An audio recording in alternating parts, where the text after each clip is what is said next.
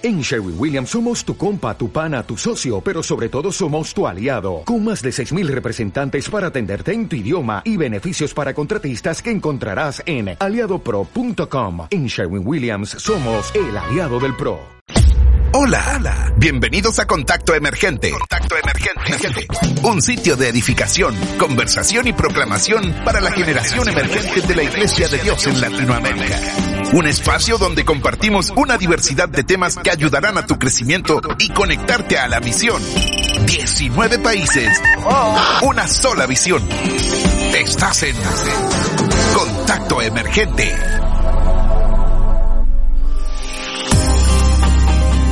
Buenas, buenas, buenas, bienvenidos a un nuevo programa de Contacto Emergente un nuevo programa con tremendo tema. La verdad, no se los voy a decir ahora porque eh, seguramente tengan deseos de escucharlo y prefiero que escuchen el tema más adelante.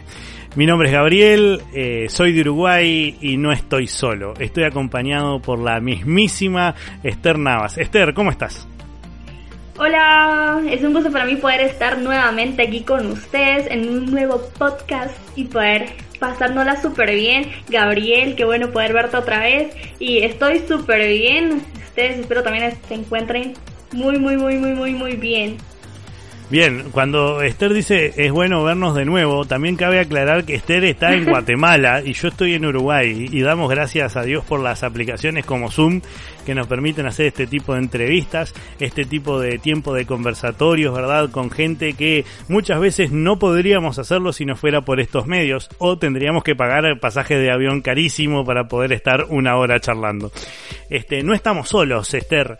¿Con quién estamos hoy, Esther? No, por supuesto que no pues hoy se encuentra alguien aquí con nosotros de Guatemala también y él es hay unos redoblantes Gabriel.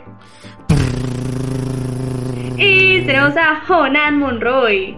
Él es de acá de Guate. Él es eh, profesor en el seminario de aquí de Guatemala y también de otros él ha estudiado mucho en la Biblia aprendido un montón y hoy nos acompaña aquí con nosotros, así que ahí pilas ustedes, ahí escuchen y estén muy atentos y esperemos se la puedan pasar bien. Bien, pero no vamos a seguir presentándolo nosotros y hablando como si eh, lo conociéramos de toda la vida, porque en realidad el que se conoce de toda la vida es él mismo y lo tenemos aquí para hablar con él. Por supuesto. Así que, Jonan, preséntate. Saludos chicos, qué bueno es poder compartir con ustedes esta, uh, en esta transmisión, en este podcast. Uh, mi nombre es Juan Monroy, soy de Guatemala. Uh, estoy muy feliz de, de, poder compartir y conversar con ustedes. Así que aquí estamos listos.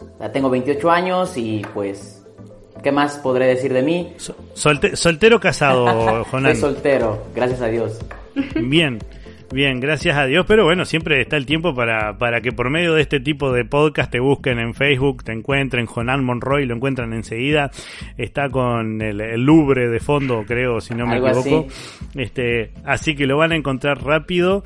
Este, digo, capaz que aparece la idónea. Y gracias eh, a Dios Jonan, también por eso. Bien.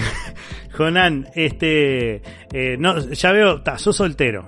Eh, ¿Vivís eh, con tu familia, con tus papás, con tu mamá o vivís solo? Eh, actualmente vivo con mis papás. Uh, como también trabajo en una iglesia, bueno, soy el copastor de la iglesia, mi papá es pastor, me, me mantengo con ellos, ¿no? Este, día entre semana trabajo en el seminario, como bien decía Esther, y fines de semana estoy en casa con mis papás para avanzar en el trabajo de la iglesia.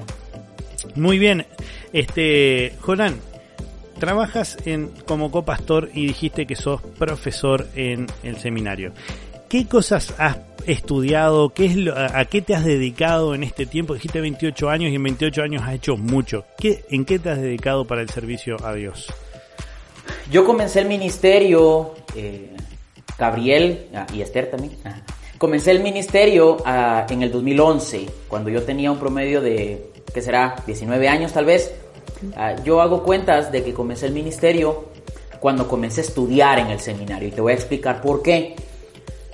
Uh, yo fui educado para pensar que la vida es, el, el, ministerio es la vida y la vida es servicio. Entonces yo entendía, o entendí en aquel tiempo, que servir significaba estudiar también. Entonces comencé mi ministerio de, en el 2011, cuando tenía 19 años, y de aquel tiempo para acá, que ya serán unos uh, 8 o 9 años, he logrado estudiar, he logrado prepararme para el servicio de la iglesia. Comencé un bachillerato, un bachillerato en Ministerio Pastoral Urbano, se le conoce aquí en Guatemala, de dos años en el Seminario Bíblico Pentecostal de la Iglesia de Dios acá en Guatemala. Luego de esos dos años yo tuve la oportunidad de viajar a Ecuador para vivir en aquel país cuatro años. Allí estuve estudiando en Semisud, se llama el seminario, también es de la Iglesia de Dios obviamente. Y ahí estudié una licenciatura, luego una maestría y luego de un par de años, como, como dije, regresé a Guatemala a trabajar aquí en casa, en mi país, con mi gente, como director académico se le llama del Seminario Nacional. ¿Y qué licenciatura fue la que sacaste allá en Ecuador? Eh, se le llama ah, teología, eh, perdón, licenciatura en teología pastoral. Ah, básicamente, como bien dice el nombre, eh, comprender ah, esta dinámica de la teología, del estudio de la palabra de Dios y de esta relación del ser humano con Dios, del ser humano y la sociedad, y pues cómo aplicar estos conocimientos al trabajo pastoral, ¿ven? Porque al final eh, para eso es que estaba estudiando, para ser pastor. Claro, además de todo hay que lograr entender que el estudiar todo esto es eh, tener teoría y está bueno tener la parte que te lleva hacia la práctica, la teoría fundamentada para poder llevarlo a la práctica como cristianos que somos. Hoy tenemos un tema bastante escabroso y yo decía que les va a gustar, así que quédense hasta el final, pero les tengo que decir que quizás se lleven una sorpresa porque la sorpresa es eh, que cuando alguien te pide o te pregunta si querés estudiar esto, uno se pone nervioso, capaz que uno dice, pa, es aburrido. Entonces te tenemos a ti el día de hoy para desmitificar quitarle todos estos mitos a que el estudiar la Biblia, a que el estudiar teología, a que el estudiar diferentes seminarios bíblicos, ¿verdad? O, o diplomaturas, o mismo en la iglesia, cuando dan las, las escuelas de vida, no sé cómo se llaman en Guatemala, pero cuando se dan ciertos eh, formatos de estudios de, la, de, las, de las iglesias, ¿verdad? Que eso es aburrido. Eso te tenemos hoy, hoy vamos a desmitificar contigo de que es aburrido y bueno, vamos vamos a llevar este podcast a que la gente entienda cuál es la importancia del estudiar eh, la Biblia, ¿verdad, Jonán? Cuéntame, intenta convencerme. Ah, voy a intentar convencerte y a, Esther también, por si quiere estudiar después, y a todos los que nos escuchan. Ah, creo yo que sí, al principio puede sentirse uno medio abrumado cuando dicen, ¿y qué estás estudiando? Y uno le dice teología y la gente dice, mm. Y, no sé, no sé, es curioso, cuando he viajado o cuando me he encontrado con gente eh, que no conozco y primera vez charlamos, ya sea en el bus, ya sea en, alguna ciudad o lo que sea, me, preguntan también, ¿no? ¿Y usted qué hace? ¿Usted qué ha estudiado? Yo les digo, he estudiado teología. Y me dicen, usted es cura, tan joven. y, usted es sacerdote, pero usted no tiene planta de sacerdote. Y yo le digo, no, no la tengo, porque no soy, no soy sacerdote, no soy cura, soy un pastor. soltero, decís. Ah, sí, pues claro. Sí, la soltería es, es al final creo que es buena, ¿no? Pero bueno, ese es otro tema. Este, te, te decía que, que la gente como que se admira. Si eso pasa con la gente que, digamos, voy a decirlo así, no es de la iglesia, pasa lo mismo con gente que está dentro de la iglesia. La gente pregunta, ¿y yo por qué estudias teología? Y yo le digo, porque de alguna manera yo decidí servirle a Dios y servirle a la sociedad misma en esta dinámica del estudio teológico y de la, de la enseñanza, ¿verdad? Es abrumador, sí, creo que lo es, pero luego uno lo comienza a disfrutar. Este, estudiar la Biblia, chicos, para mí ha significado conocer más a Jesús, quien yo creo que es mi Salvador, y en la medida que yo creo más, eh, que creo más en Él y que lo conozco más, yo también he descubierto mi fe. Es decir, el estudio nos da la posibilidad no solo de creer en Jesús como nuestro Salvador personal, sino también el estudio nos abre la posibilidad de saber ese proceso, ese cómo, ese de qué manera, a dónde voy a llegar.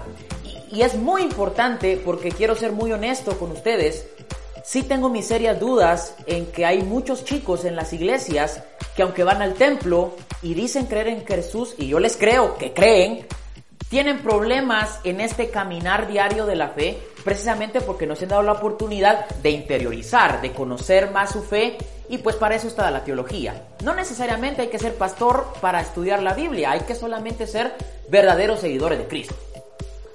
Es interesante saber cómo la Biblia y cómo estos estudios han tomado como un verdadero significado en tu vida y cómo te han ayudado. Me, imagino que te han respuesto muchas dudas que en algún momento tuviste y es interesante saber todo eso. Pero una pregunta, ¿qué es lo que más te ha gustado al momento de estudiar todo esto? ¿Qué es lo que más te gustó? Lo que más, ok, uh, creo yo que lo que más me ha gustado No quiero ser malinterpretado con mi respuesta, pero lo que más me ha gustado es abrir un tantito más los ojos, los ojos espirituales le vamos a llamar, que es un término bíblico, para conocer a Jesús. Hay una gran diferencia, chicos, en que tú y yo escuchemos la predicación de, alguien mediático o de, o de nuestro pastor. Hay una gran diferencia entre solamente escuchar la palabra con descubrir la palabra para mí. Y, para eso a mí me encanta un... No es, no es clase de teología, pero hay un, hay un tipo teólogo del pasado que se llama Carlos Barth, eh, que dice que la Biblia es palabra de Dios cuando la interiorizo, cuando, cuando me habla, cuando me rompe, cuando me quebra, quiebra. Y, de hecho eso es lo que dice la Biblia, ¿no? La, la, Biblia es la espada que penetra hasta lo más profundo. Entonces, ¿qué es lo que más me ha gustado de este, de este caminar de estudio bíblico y de servicio al Señor a través de la docencia? Es descubrir mi fe a la luz de Jesús. Ah, porque no es solamente decir yo sé que Él me ama, sino sentirme amado por Él cuando leo la Biblia. Y eso es revelador, eso es, eso es palabra de Dios. Y es una linda experiencia que todos los jóvenes deberíamos tener. Exactamente. La palabra de Dios es viva y creo que debemos poder conocerla como, como viva que es, conocer qué procesos tiene en nosotros, qué procesos tiene con la sociedad.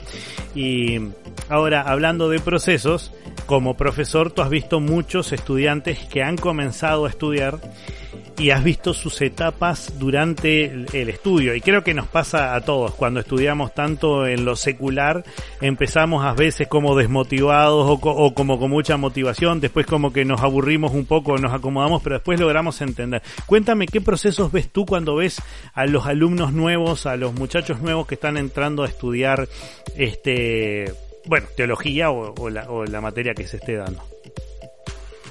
Yo, eh, antes de, digamos, no solamente hablar de lo que yo observo con mis estudiantes, sino también, eh, como diría uno de mis docentes, abrir mi corazón en esta conversación. Eh, yo me recuerdo, todavía lo tengo bien clarito, cuando yo comencé a estudiar.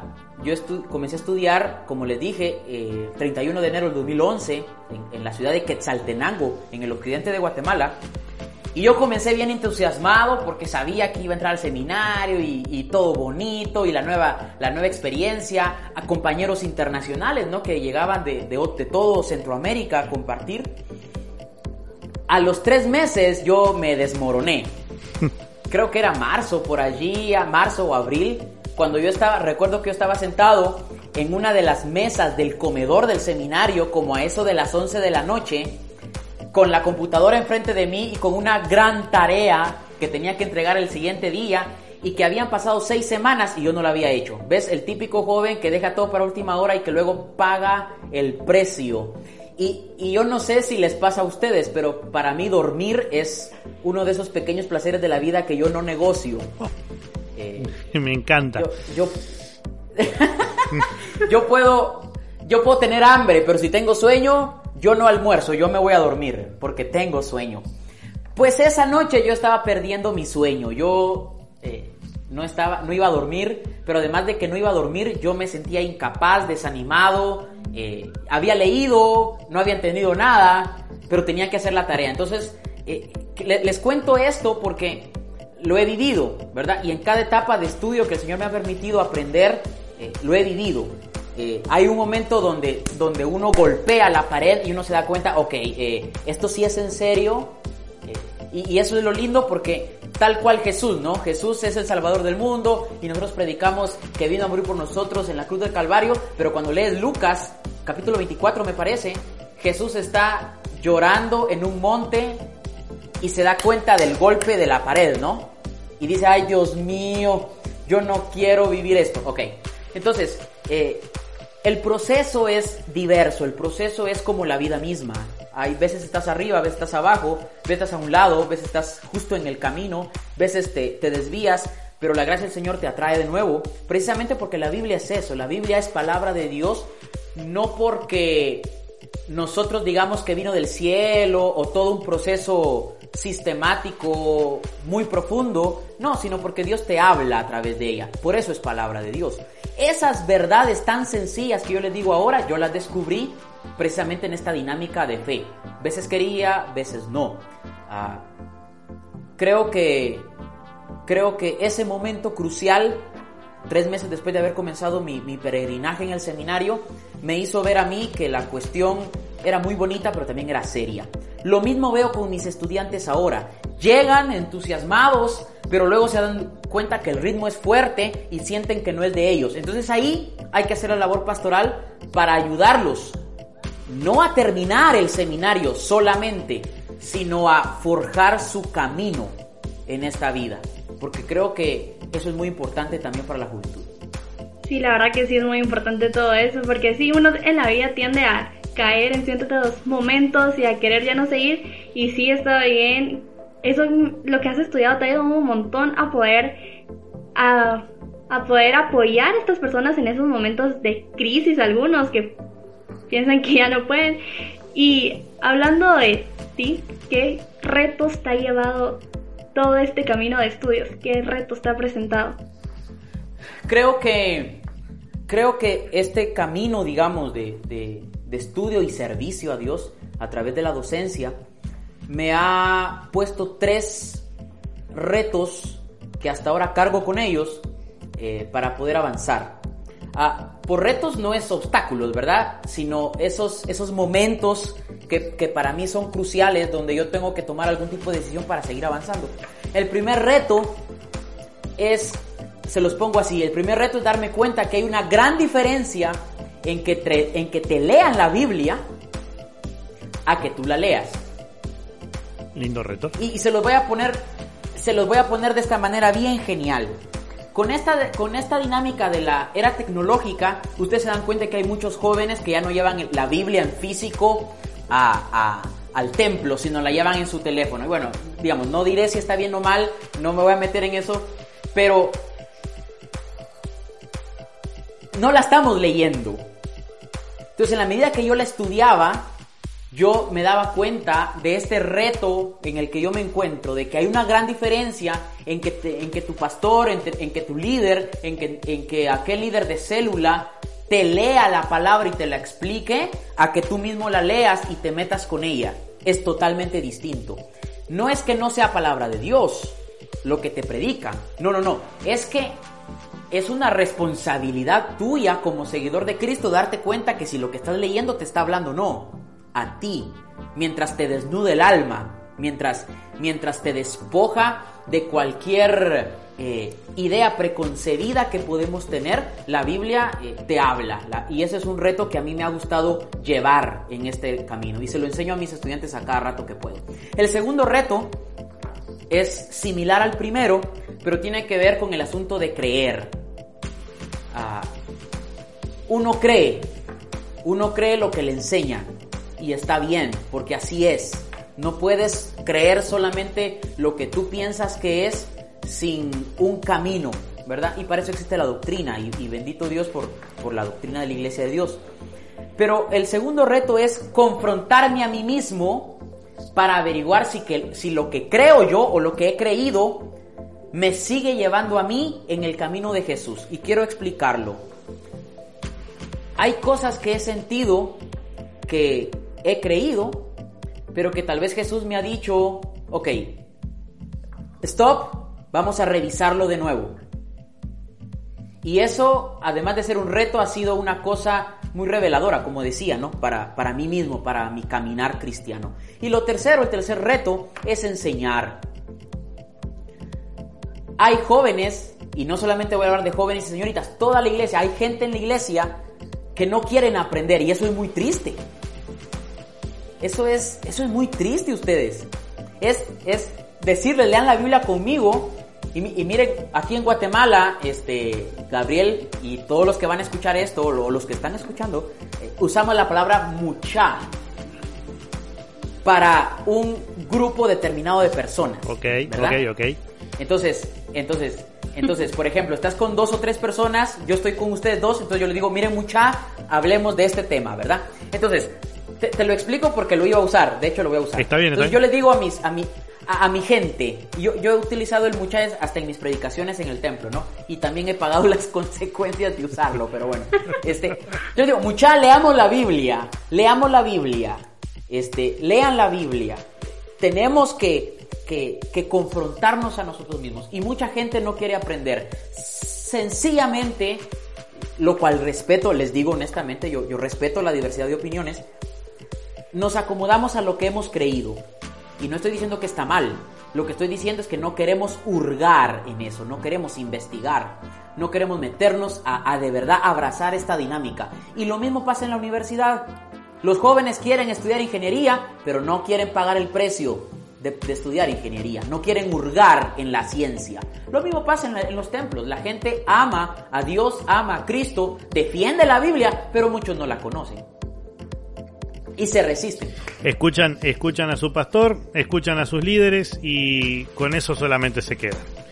Eh, es hasta ahí. No, no me voy a poner, porque todavía capaz que en una tengo que discutir con mi pastor de que lo que dijo estaba mal, ¿no? O sea, si, si hurgo demasiado, capaz que me doy cuenta que se equivocó.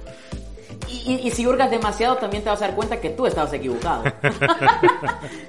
y, y, eso es lo lindo, eso es lo lindo. Creo que Jesús es el mejor ejemplo para entender esta dinámica de, de los retos de la vida y los retos de la fe, ¿verdad? Jesús nos enseña. Sí, la verdad que sí. En la Biblia eh, incluso nos dice que nosotros debemos de ser de imitadores de Jesús y muchas veces nos cuesta hacer eso. Porque Jesús un gran ejemplo, pues Jesús es Dios, entonces nosotros tenemos que tratar de ser como Él. Yo tengo una pregunta para ti, Jonan. ¿Que eh, alguna vez alguna persona ha venido, eh, pongámosle tal vez algún ateo o alguien y te ha que querido confrontar? Sí, sí. Ah, recuerdo la primera vez que tuve una conversación con una persona que se decía a sí misma atea de hecho, yo tenía tal vez unos. Yo estaba en los básicos. Ay, Dios mío, hace. Uh, ah, muchos años atrás. Eh, yo, yo comencé a estudiar la primaria a los 5 años. Entonces, yo creo que tal vez tenía 12 años cuando yo estaba en los básicos.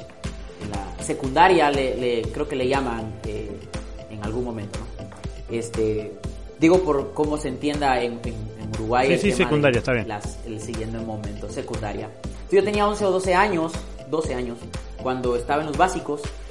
Y de la nada me encontré con un tipo por ahí y me comenzó a hacer preguntas raras, ¿va? ¿Tú eres cristiano? Yo, sí, sí, tranquilo, ¿no? No pasa nada. No me estoy metiendo con vos como para que me querrás decir cosas ah, raras, ¿verdad? No, pero ¿cómo es posible que creas en un Dios y Dios no existe? Para no hacerle larga la historia, no le pude responder. Guardé silencio. Ah, no le pude responder porque eh, yo creía pero no entendía el proceso de creer. Y por eso es que muchos jóvenes, aunque digan que son cristianos evangélicos, pentecostales y que van a la iglesia de Dios de su localidad, si les toca un día discutir con alguien que no cree lo mismo, es muy fácil que terminen creyendo otra cosa, ¿verdad? Precisamente porque, como, como yo, ¿verdad? En, mi adolescencia, pues no entendía mi papá, pero sí creía y, y tal vez ahí me aferré, pero guardé silencio y no le entendí y no le respondí. Pasó el tiempo, estudié teología y luego me comencé a codear con gente que sí, de alguna manera tenía ideas distintas a la mía, a las mías, pero que eran más interesados en el diálogo. Yo ya había estudiado, yo ya había leído, había conocido mejor mi fe y sobre todo había conocido ese proceso de llegar a creer, que es, que es crucial para todos nosotros. Y ahí comencé yo a, desarrollar mejor una habilidad para discutir. Y sí, me, he encontrado con gente que se dice atea, con gente que se dice agnóstica, con gente que aunque no es atea, no cree en Dios, cree de otra manera, cree en otra cosa, no cree en Jesús. Y hemos tenido diálogos muy buenos. El último diálogo, diálogo que tuve fue con un mi profesor de inglés aquí en la ciudad capital.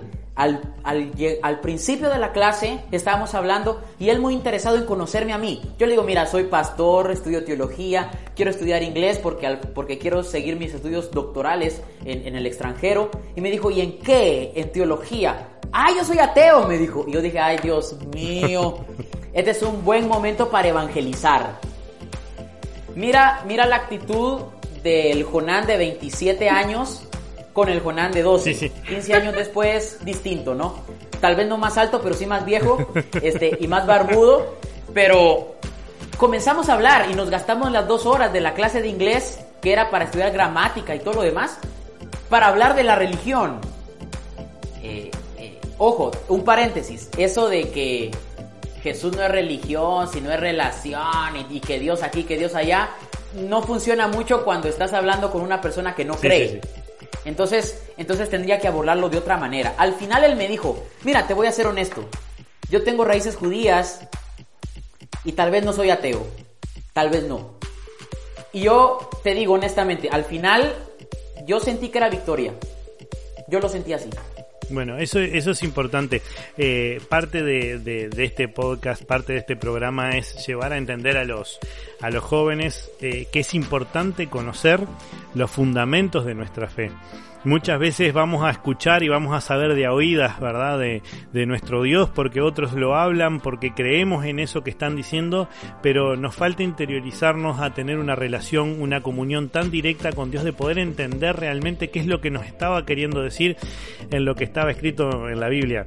Parecido, y esto solamente en un paréntesis eh, a lo que tú me contabas, yo era muy nuevo en la iglesia, tendría y menos de seis meses, y creo que todas las prédicas que me habían dado habían sido el punto clave para responder esto. Me paran en la calle en el centro de, Montevideo, capital de Uruguay, y me dice una persona, ¿te puedo hacer una encuesta?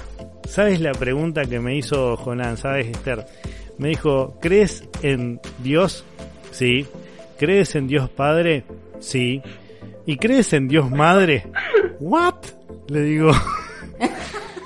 Y me intentó convencer, había una pseudo iglesia ahí, que se ve que creían en el matrimonio de Dios Padre y Dios Madre o algo así, este, y me intentó convencer con la misma Biblia de que Dios Madre existía, porque, y todas las veces que me nombraba a una mujer, y claro, era Jesús viniendo por la esposa, era, bueno, no tenía mucho sentido. Y claro, le iba respondiendo gracias a haber empezado a conocer de Dios. Si esto se hubiese tornado un poquito más cerrada la conversación, yo no hubiese tenido cómo eh, defender la fe, porque yo realmente era muy nuevo y no tenía conocimiento. A medida que he ido pasado el tiempo y uno que va interiorizándose, va aprendiendo a cómo responder y hasta, hasta en qué momentos no responder y preferiblemente no discutir con gente que a veces no vale la pena. Pero qué importante que estudiar. Claro que sí. Este, la verdad, muy importante estudiar, Jonan. Tú no sé, en esto nos estás enseñando muchísimo. Ahora, eh, hay un lote de oportunidades ahora en los seminarios, ¿verdad, Jonan? Hay diplomaturas, hay seminarios, hay, hay un lote de formas e incluso con esto de la pandemia, incluso desde antes, pero con esto de la pandemia se, se aumentó eh, la utilización de plataformas online para aprender de la Biblia. ¿Qué piensas tú de este tipo de plataformas? Tú que estudiaste presencialmente, ¿no? ¿Qué, te parece? ¿Es mejor estudiar presencialmente o son tan válidas este tipo de plataformas? Oh, buena pregunta, hermano. Me, me has eh, tocado un puntito que justo estaba hablando con un amigo anoche. Y porque precisamente en el seminario donde estoy trabajando estamos implementando todo el proceso de educación en línea. Eh, Creo que la situación en la que estamos como sociedad es la que nos está eh, eh, empujando perdón, a abrazar y dimensionar las herramientas digitales. Y de eso estoy convencido y, de, y estoy de acuerdo con eso. Ah, que si creo que la eh, educación presencial es mejor que la de en línea, te voy a ser muy honesto, creo que sí. Sin embargo, también creo que depende mucho de, la, de las dos partes, tanto del docente como del estudiante.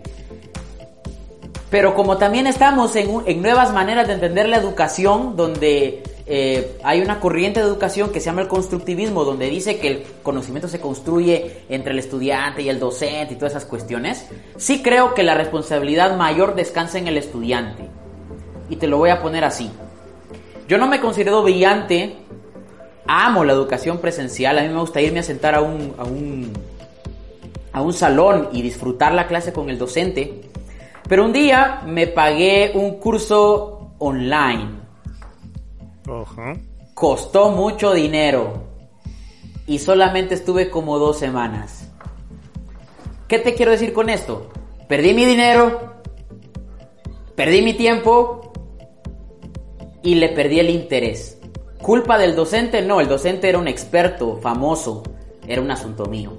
Entonces, en ese sentido, no voy a decir solamente cuál es mejor, o, no me voy a, reducir la, no voy a reducir la respuesta a decir cuál es mejor, sino más bien cuál es la que responde a la necesidad de la persona y a la condición de la persona. Y en este momento, debido a esta cuestión de la pandemia, ¿no?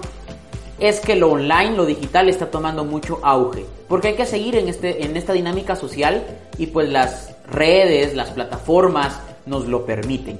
En ese sentido, los seminarios están diversificando su oferta para que todas las personas puedan entrar a un programa de estudios. Aquí en Guatemala hemos diversificado, hemos unido esfuerzos desde el seminario con los diferentes ministerios que conforman la estructura de la iglesia para poder ofrecerle eh, eh, estudios eh, desde los niveles más básicos hasta los niveles de grado y de, y de posgrado a la iglesia para que ésta pueda capacitarse. Sabemos, y yo voy a ser un fiel defensor, de que la misión de la iglesia la podemos hacer solamente bueno, no solamente, pero con las herramientas de la educación. Hay una gran diferencia entre los resultados. ¿verdad? Excelente. Ahora, hay, también hay otra parte importante a todo esto. Yo en este momento me encuentro viviendo de la capital a unos 120 kilómetros, más o menos 130 kilómetros, ¿no? Eh, en Uruguay todo se engloba y se centra demasiado hacia la capital y hacia el resto del país son menos la cantidad de iglesias y en la mayoría de los lugares, en algunos lugares hay, pero no hay sucursales de, eh, de los seminarios. Calculo que en Guatemala, y hoy hablaba con Esther de eso mismo, eh, sucede lo mismo. tenés mucha gente en la iglesia que está a distancias que son difíciles de llevar, sobre todo por tiempo, por economía, ¿verdad? Para poder estudiar, ¿no? Creo que eh, la herramienta de lo que es online le habilita y le abre una puerta a aquel que está tan alejado, que está, estamos hablando de años de gente que no ha estudiado porque no puede, por la dificultad, por la distancia, por la economía creo, ahí esto ya es un tema personal porque además lo aprovecho, es que lo online nos está dando, nos abriendo la puerta a los que estamos alejados. Por eso hay que ver la situación de cada uno, como decías tú. O sea, el que entra desde el interior a estudiar algo online es porque desea y no tiene otra opción tampoco. Obviamente que lo presencial tiene su gusto, el compartir el tiempo uno al lado del otro, conocer los compañeros, saber qué es lo que piensan de lo mismo, preguntar sobre el tema que se habló por afuera, tiene su tiene su placer, su gusto, que está bueno. Pero lo online te da la oportunidad de llegar a lugares donde nadie llegaba, ¿no? Seguro. Ah, si me permitís, fíjate que, como te decía, debido a esta situación, pues se diversificó. Aquí en Guatemala, el seminario en el que yo trabajo, que es el Seminario Nacional, eh, tiene varias sucursales, como, como decís, aquí le llamamos centros de extensión, alrededor del país. Eh, hemos abierto los más que hemos podido abrir que la iglesia se ha interesado en, poder abrir y pues se ha trabajado. Eh, se han graduado, se han graduado. Solo el año pasado creo que se graduaron más de 4.000 personas de nuestros programas, desde los más básicos hasta los, superiores. Es decir, hay un deseo de poder estudiar. Y debido a la pandemia también se han lanzado programas virtuales que la gente también está respondiendo desde donde están y desde donde pueden conectarse también, porque digamos, ves que también el Internet, aunque es muy bueno, no siempre está en todas partes. Ok, ¿y qué retos a ti como profesor, como docente, como maestro, te ha traído todo este tiempo de pandemia? Ah, el primero es el asunto de la educación misma, es eh, hacia dónde vamos a encaminar la educación teológica que, que, estamos, que estamos sirviendo. La, esta pandemia nos vino a, hacer ver algunas cuestiones que necesitamos revisar y que tal vez deberíamos haberla revisado antes, pero que por situaciones de la vida, ¿no? La misma rutina nos, nos encarcela en un ritmo de vida maligno donde sabes que tienes que solucionar un, un problema o una situación, pero al mismo tiempo no te da, porque hay que estar en otro lado, porque hay que hacer otro, otro demás. Entonces, el primer reto que la pandemia me, me, me, está dejando a mí como, como persona, como docente de la, de la iglesia, es repensar los métodos para enseñar, ¿verdad? Eso es muy necesario.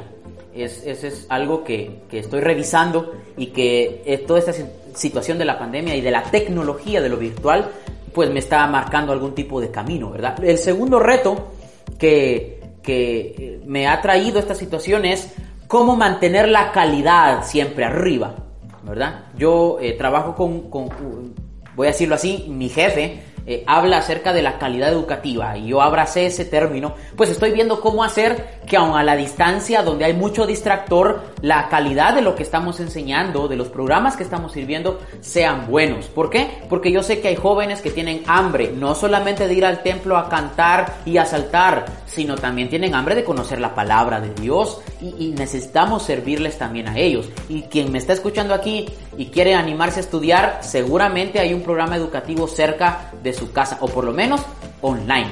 Este, el tercer reto que a mí me está dejando esta pandemia es, y lo voy a decir así, cómo pastorear a los jóvenes, Uf. que también tiene que ver con, el, con, que también tiene que ver con educación.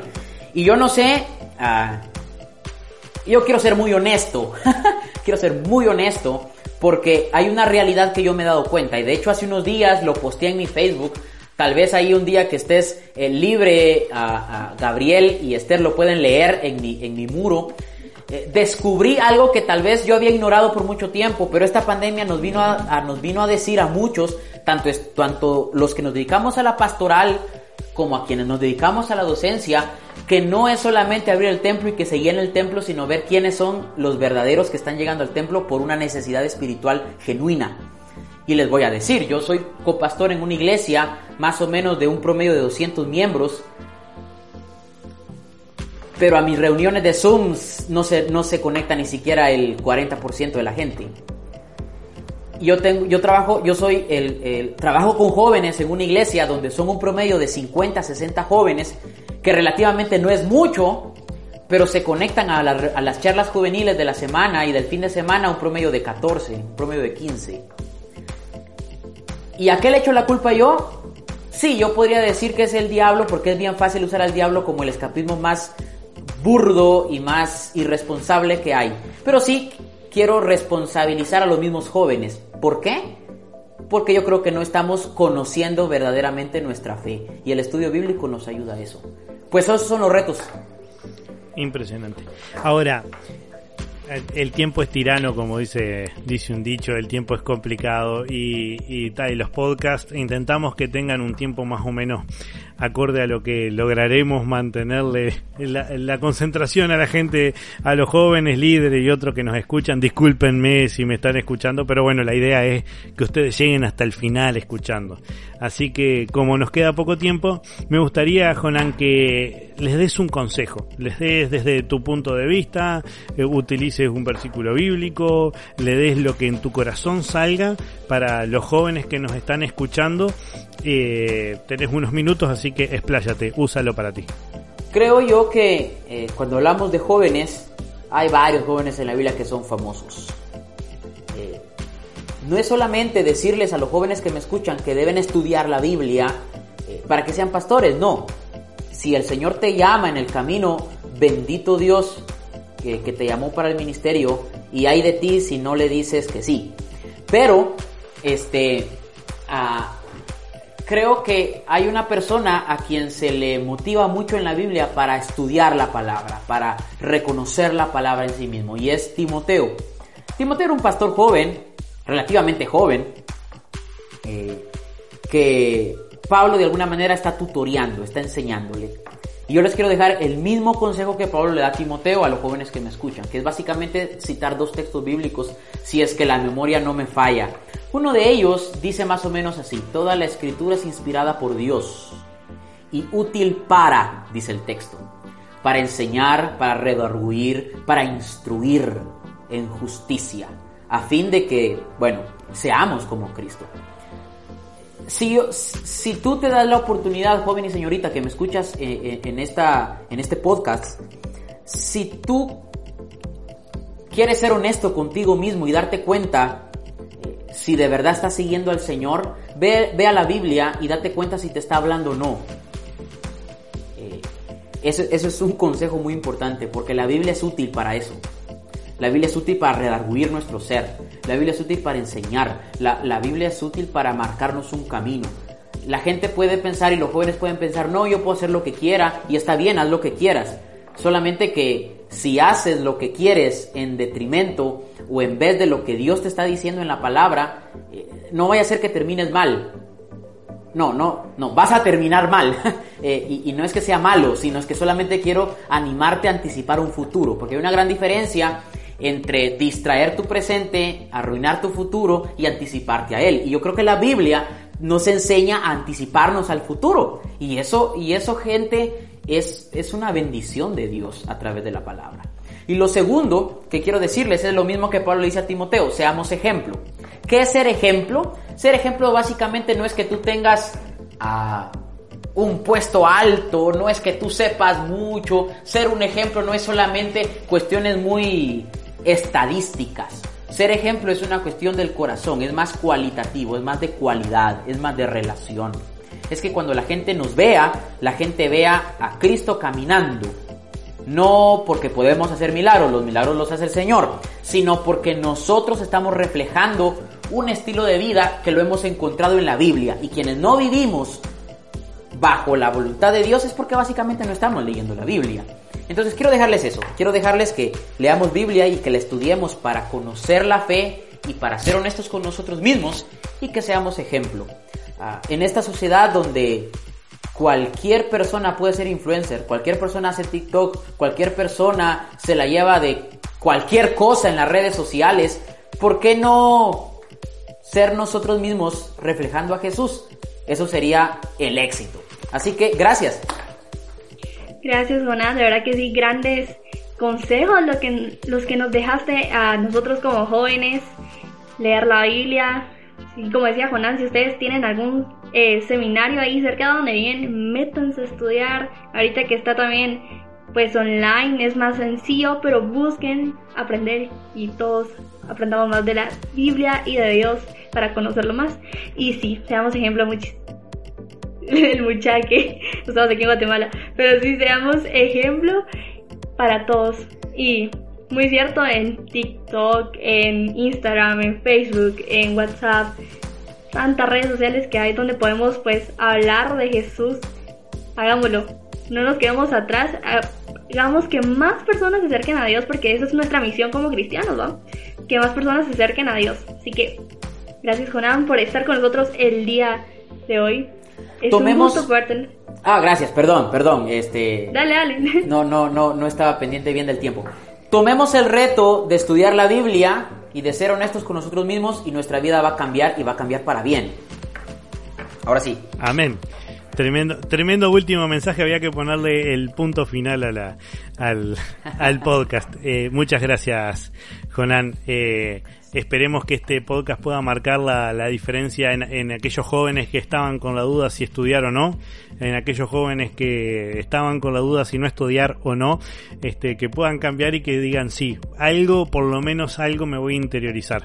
Eh, ir a la iglesia solamente, estar dentro de las cuatro paredes del templo no nos va a hacer salvos, nos va a hacer salvos eh, seguir a, Jesús y, y, hacer lo que la voluntad de Dios eh, nos manda y para eso hay que estudiar, hay que leer, hay que escuchar, este, eh, no, no, es, no es tan fácil solamente como meternos en cuatro paredes. Es lindo, es lindo el ambiente, no vamos a negarlo, nos encanta estar entre, entre hermanos, pero a veces necesitamos interiorizarnos más y tener esa conexión con Dios. Gracias Jonán nuevamente, gracias Esther por, por compartir este tiempo y bueno, los esperamos en el próximo podcast. Acuérdense que pueden seguirnos en las diferentes redes, en, en Instagram estamos como... Pa, es una buena pregunta, ¿cómo estamos en Instagram? Como contacto, arroba contacto emergente. Muy bien, Esther. Eh, también nos pueden buscar como podcast eh, eh, G-E-I-D-D-L-A en, en Facebook. Este, bueno, búsquennos, nos van a encontrar por contacto emergente, seguramente nos encuentran por todos lados. Estamos en Spotify, en Evox, en Apple Podcast, en todas las en todas las diferentes lugares para que para que ustedes jóvenes puedan escuchar este este tipo de programas que son para edificarlos. Dios los bendiga, Dios te bendiga Jonán, Dios te bendiga Esther y los esperamos en el nuevo podcast. Chao. Chao, gracias a todos.